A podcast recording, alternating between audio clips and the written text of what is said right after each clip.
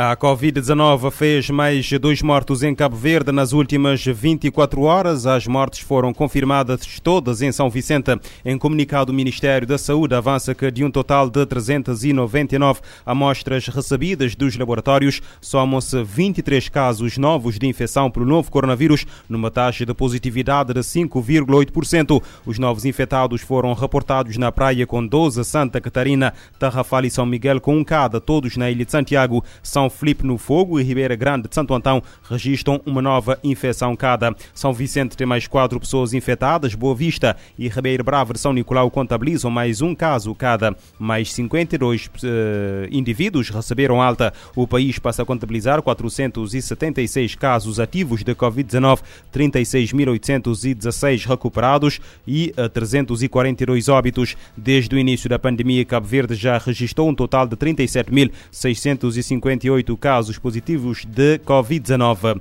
E Cabo Verde conta com mais uh, eh, 100 eh, mil doses de vacinas contra a Covid-19. As vacinas eh, são da Moderna e chegaram na noite de domingo ao país, doadas pelos Estados Unidos da América no âmbito da COVAX. É o oitavo país a oferecer vacinas ao arquipélago, num total de 715 mil. A chegada das vacinas ao aeroporto Nelson Mandela a bordo de um, um avião da TAP foi testemunhada pelo ministro dos Negócios Estrangeiros, Cooperação e Integração Integração Regional Rui Figueiredo Soares e Ministro da Saúde Arlindo Rosário, em representação do Governo de Cabo Verde. Numa nota publicada na página de Facebook do Ministério da Saúde, Rui Figueiredo Soares refere que as vacinas é um bem raro que continuam a fazer no continente africano imensa falta, por isso pede a todos os cabo-verdianos em idade elegível que se vacinem para uh, se protegerem e protegerem as suas famílias, o país e a sua economia. A vacina moderna mostrou ser muito eficaz no controlo da Covid-19 sendo necessária a aplicação de duas doses com intervalo de 28 dias. A praga dos mil pés já está na Ilha de Santiago. O foco da praga encontra-se no município do Tarrafal. Uma informação confirmada hoje pelo governo. Os mil pés, um inseto descoberto na década de 80 em Santo Antão, ataca sobretudo os produtos hortícolas com maior incidência na cultura da batata comum e representa uma grande ameaça para a produção agrícola e para a economia. Em Moçambique, os terroristas estão a recrutar crianças, doutriná-las e instrumentalizá-las eh, em alguns campos de treino na província de Cabo Delgado. Revelação feita pelas forças governamentais eh, em Moçambique, numa altura em que algumas zonas estão já livres dos grupos que há cerca de quatro anos aterrorizam a população em vários distritos da província rica em recursos naturais no norte do uh, país. Numa altura também em que, em comunicado da missão militar da Comunidade de Desenvolvimento da África Austral, anuncia a morte do Sheikh Ngilenod, líder da Al-Sunna Wajama, após o ataque à base de Chitama, no distrito de Nangad, o comandor Inácio Vaz, das forças governamentais moçambicanas, revela com preocupação o sequestro e o uso de crianças pelos grupos terroristas. Está claro que o objetivo imediato dos terroristas é recrutar crianças, doutriná-las e torná-las radicais.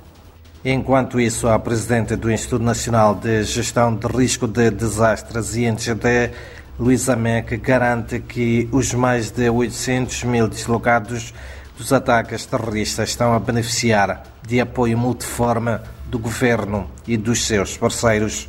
A assistência vai desde a provisão de material, equipamento de abrigo, alimentos e outros bens não alimentares.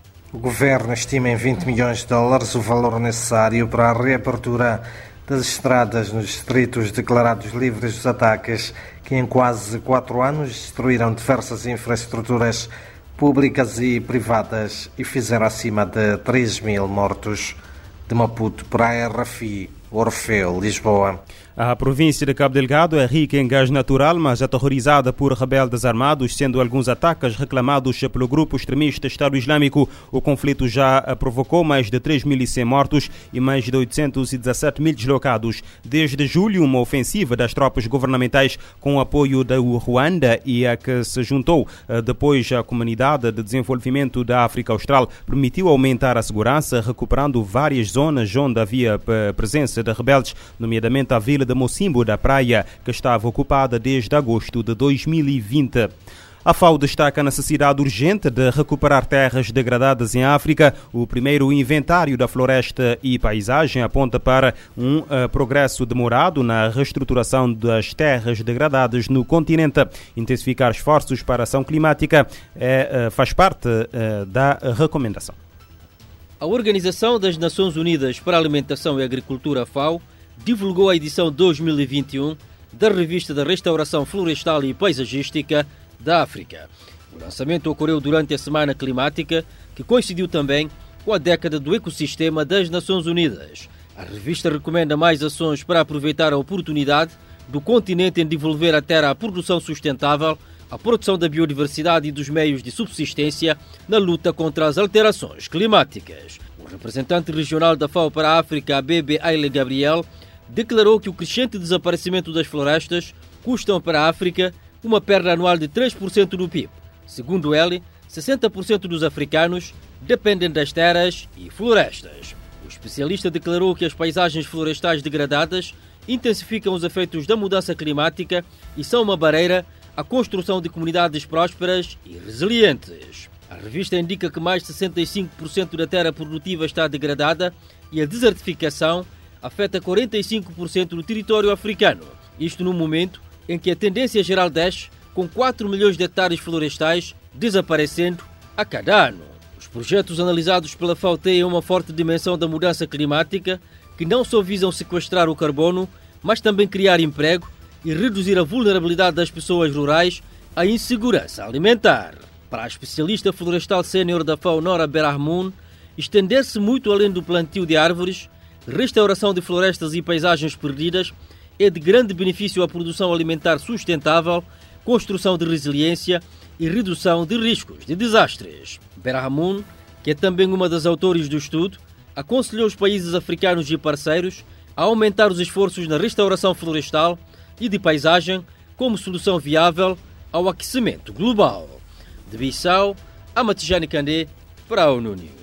A FAO recomenda mais ações eh, para aproveitar a oportunidade de África em devolver à terra a produção sustentável, a proteção da biodiversidade e dos meios de subsistência na luta contra as alterações climáticas. A segunda edição do SOS chega às 7 da tarde.